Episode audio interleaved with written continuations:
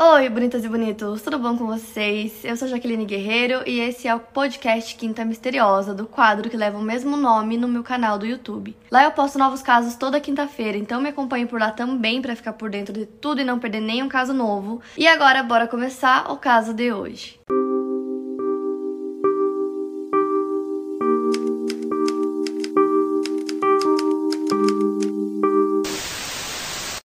Vocês lá no meu Twitter ideias, casos que vocês queriam ver aqui no canal. E alguém comentou, na verdade, que mais uma pessoa pediu esse caso, que é do Brian Sheffer. É um dos casos mais misteriosos de todos. E eu não sei como que eu nunca tinha ouvido falar desse caso. É que tem tantos casos que é difícil conhecer todos, mas esse caso realmente intriga muito. Brian Sheffer nasceu no dia 25 de fevereiro de 1979. Seu pai se chamava Randy e sua mãe Renee. Ele tinha um irmão mais novo chamado Derek.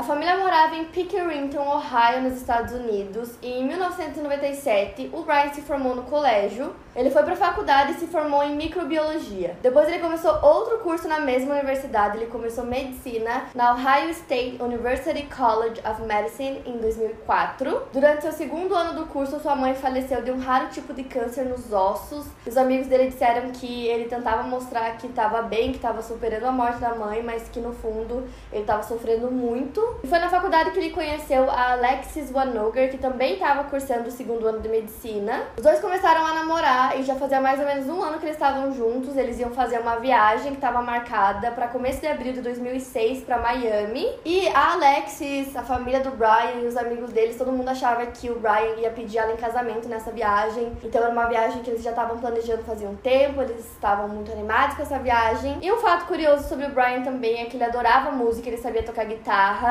a sua banda favorita era Pearl Jam. Ele até fez uma tatuagem da capa do single Alive no braço direito. E o Brian sempre brincava com os amigos dele que na verdade ele só fazia medicina porque era para ser tipo um plano B, plano de apoio para a vida dele, porque o que ele realmente queria ser era músico. Então agora a gente vai entrar no caso que aconteceu numa sexta-feira, dia 31 de março de 2006, era o começo das férias da primavera. Então a maioria dos estudantes tinham terminado as provas, os exames, que eram muito estressantes, então o Ryan estava estudando muito, ele passava horas acordado até de madrugada para fazer esses exames. Então finalmente eles tinham acabado, ele estava de férias. Então ele queria relaxar um pouco, curtir um pouco também antes da viagem dele com a namorada Alexis para Miami. Naquele mesmo dia, o pai do Brian, o Randy, veio para Columbus para passar algum tempo com o filho e levar ele para jantar. No jantar, o Randy percebeu que o Brian parecia muito cansado, muito exausto, e ele até pensou que não seria uma boa ideia sair beber com os amigos naquele dia, que o melhor seria ir para casa descansar, mas ao mesmo tempo ele sabia que o Brian é um adulto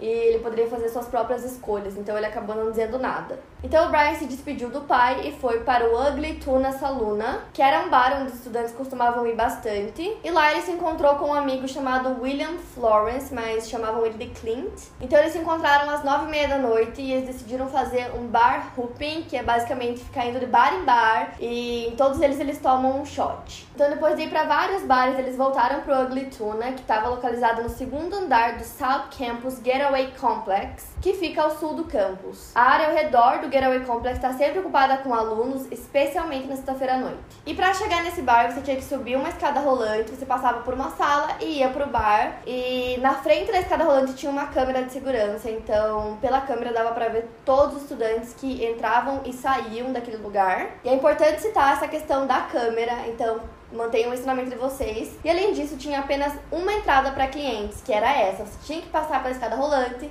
atravessava a sala e ia pro bar. Era a única entrada para clientes. Dizem também que tem uma segunda entrada, que alguns dizem que era uma saída de emergência, outros dizem que era uma entrada para os funcionários. Mas é importante citar que essa segunda entrada não era feita para os clientes. Todos os clientes tinham que entrar pela entrada principal, que era a da câmera. Outra coisa que é importante citar para vocês também é que esse bar, o Ugly Tuna, ficava no segundo andar. E nessa saída de emergência, se você saísse por ela, você ia dar num, numa parte assim do local que estava em obras. Então tava cheio de coisa de construção. Não era um local é, para ninguém ficar andando por lá porque era perigoso. Tinha vários buracos, então, como era no segundo andar, a pessoa podia cair. Enfim, só para vocês se situarem e entenderem certinho o que aconteceu. Por volta das 10 da noite, o Brian ligou para Alexis, que estava visitando a família em Toledo naquela noite, para dizer que ele amava ela muito, que ele estava muito empolgado com a viagem. Então, os dois conversaram e depois, por volta da meia-noite do dia 1 de abril, o Brian e o Clint se encontraram com uma amiga do Clint chamada Meredith Reed.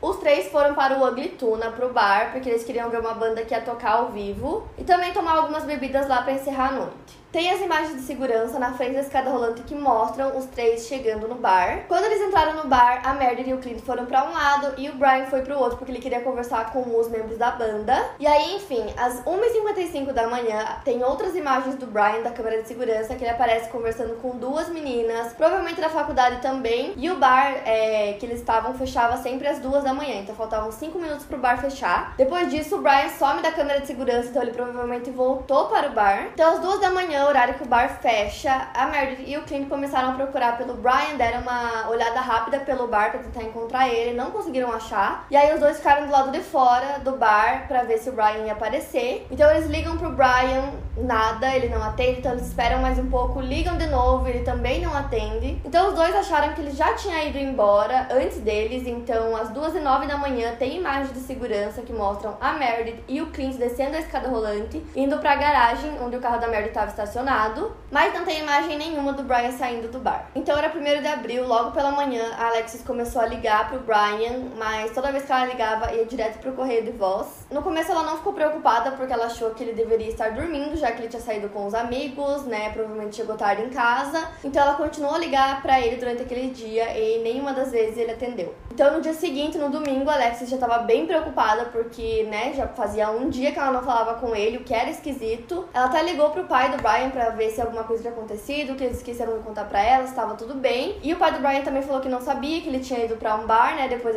que eles jantaram naquele dia, e isso era domingo e no dia seguinte, na segunda-feira, é, era a viagem do Brian e da Alexis. Então ela tava ficando cada vez mais preocupada porque ele não aparecia. Na segunda-feira ela foi pro aeroporto achando que em algum momento ele ia aparecer para os dois irem pra viagem, que alguma coisa tinha acontecido, ele ia chegar e explicar que foi tudo mal entendido, mas isso nunca aconteceu. Ele não apareceu e a partir desse momento eles declararam o Brian como desaparecido. Então a última vez que o Brian foi visto foi nas imagens da câmera de segurança, onde ele tava falando com duas garotas antes de voltar pro bar, e ele foi visto entrando no bar, próximo ao bar ali, né, na câmera de segurança nesse momento, um pouquinho antes do bar fechar, mas ele nunca foi visto saindo. Lembrando que a saída, como eu disse pra vocês, era pela escada rolante, então ele tinha que aparecer, não apareceu nas câmeras e também supostamente tem essa segunda saída que ia para um local que estava em construção. Então a busca por ele começou no bar, onde foi o último local onde ele foi visto. Os investigadores também vasculharam toda a área ao redor do local, também lixeiras, na parte de trás do edifício, em todos os lugares próximos e não encontraram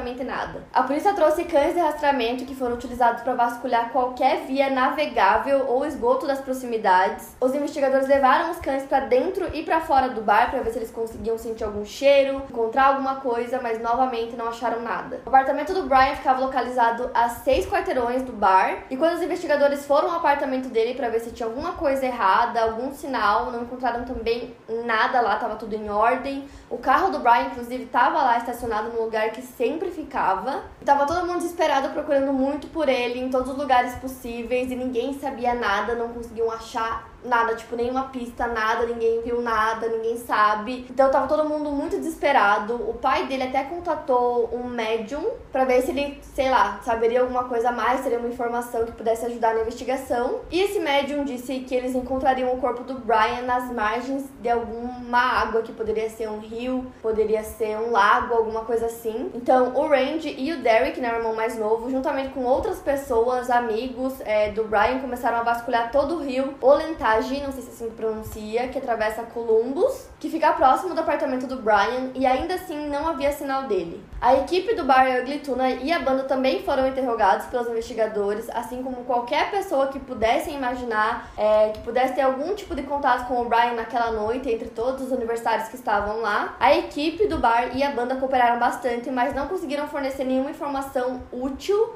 sobre o desaparecimento do Brian. O que é entendível porque era o primeiro dia de férias, né, do verão, as provas tinham terminado naquele dia, então o bar tava cheio, muitos universitários, muita gente, e o Brian era o típico cara americano, né, então assim, seria fácil passar despercebido é, dentre tantos outros parecidos com ele. Eu quero dizer que não tinha nenhum motivo para que as pessoas notassem mais o Brian do que qualquer outra pessoa que estivesse lá naquele dia, por isso que era tão difícil. A Meredith e o Clint também foram interrogados pela polícia e posteriormente eles pediram para que eles fizessem um teste de polígrafo, o qual o Clint se recusou, Inclusive, logo depois que as investigações começaram, o cliente conseguiu um advogado para ele. E ele foi muito criticado por conta disso, porque as pessoas não conseguiam entender o porquê de não querer fazer o teste de polígrafo, já que ele não tinha nada a ver com o desaparecimento. Então, se ele não tinha nada a esconder, por que ele não quis fazer o teste? Porém, ao mesmo tempo, esses testes de polígrafo nem sempre dão resultados exatos ou resultados que são realmente verdadeiros. Além disso, não tem nenhuma evidência de que o cliente gostaria de prejudicar o Brian de alguma forma. As duas meninas que foram vistas conversando com ele fora do bar um pouquinho antes do bar fechar também foram interrogadas. É, não pediram que elas fizessem teste de polígrafo e também não conseguiram ligar elas a nada que fosse realmente relevante para o caso. Desde a noite que o Brian desapareceu, o celular dele, os cartões de crédito e a conta bancária permaneceram intactos, eles não foram usados,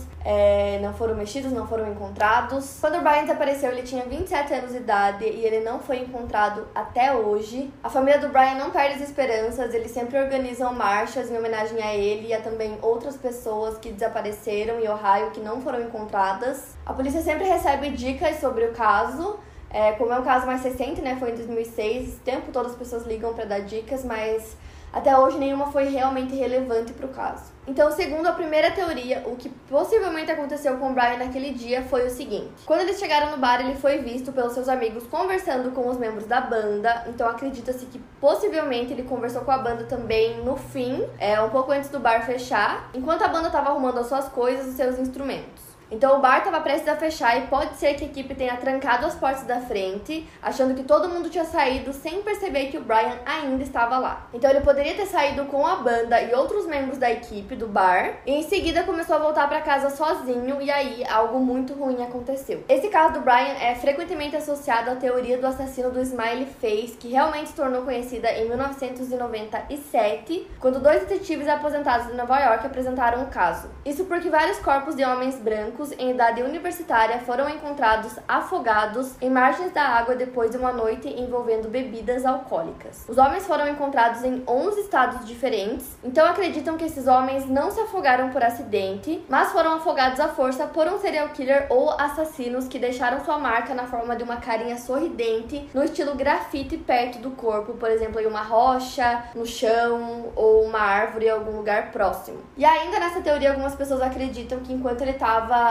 é, indo para casa, pode ser que alguma coisa muito ruim aconteceu, ou que alguém encontrou ele no caminho, ou enfim, as possibilidades são infinitas. Mas acredito que alguma coisa muito ruim aconteceu com ele e que alguém assassinou o Brian e sumiu com o corpo. A segunda teoria é um pouco mais improvável, mas Ainda assim, ela existe. Algumas pessoas acreditam que ele saiu pela saída de emergência depois que fecharam a porta principal. E ele acabou indo parar naquele local que tava em obras, que eu falei pra vocês. E aí, como ele tava bêbado, ele tinha bebido né, vários shots durante aquela noite, ele acabou caindo e batendo a cabeça. Então, ele caiu em um buraco, bateu a cabeça, ficou inconsciente e ninguém viu ele lá. Então, as obras continuaram e o corpo foi coberto por cimento em algum momento. Algumas pessoas acreditam nessa teoria porque eles acham que talvez na cabeça dele dele, ele achou que se ele fosse pelas obras, ele chegaria mais rápido. E aí aconteceu algum acidente lá, mas é muito improvável que ele tivesse se machucado. Depois chegassem né, as pessoas lá na obra e ninguém encontrasse ele. Então, assim, é bem improvável, mas a teoria existe. A terceira teoria é que o Brian acabou morrendo dentro do bar, que alguma coisa aconteceu, ele morreu lá dentro e que a equipe do bar ficou com medo de ações judiciais e decidiram retirar ele pela saída de emergência, por isso que em nenhum momento ele aparece saindo pela câmera. E aí eles deram um fim no corpo para que ninguém descobrisse.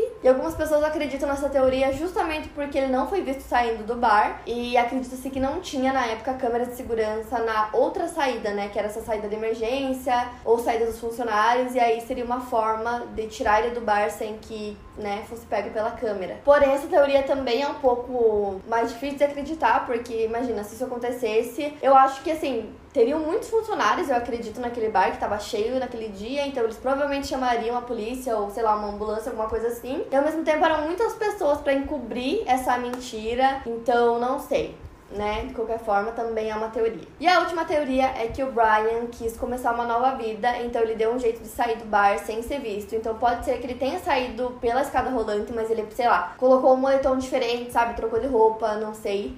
E aí na câmera não conseguiram identificar que era ele. E aí ele queria começar uma nova vida, o que é estranho, porque como eu disse, não teve nada no celular dele ou na conta bancária, não tinha nada, então ele não retirou dinheiro também depois daquele dia, então ficou tudo intacto. Então, se ele fosse começar uma nova vida, provavelmente ele precisaria pelo menos de um dinheiro para ir para outro lugar, mas ficou tudo intacto, então a chance disso ter acontecido eu acho que são bem pequenas. E eu acho que o que é mais provável realmente é a primeira teoria, onde aconteceu alguma coisa realmente muito ruim enquanto ele estava indo para casa. E aí conseguiram encobrir tão bem que realmente nunca acharam nada. Essas são todas as teorias sobre o caso. E esse é um dos casos mais misteriosos de desaparecimento de pessoas, porque ele simplesmente não foi visto por ninguém. Ele entrou no bar, ele nunca mais foi visto saindo do bar e ele simplesmente desapareceu. Então é muito esquisito não sei, né? Você imaginar que uma pessoa que você conhece foi pro bar se divertir, depois simplesmente nunca mais voltou e ninguém nunca mais viu, porque esse caso não faz sentido nenhum. Como que ninguém viu ele saindo do bar? Se ele não saiu pela porta, né?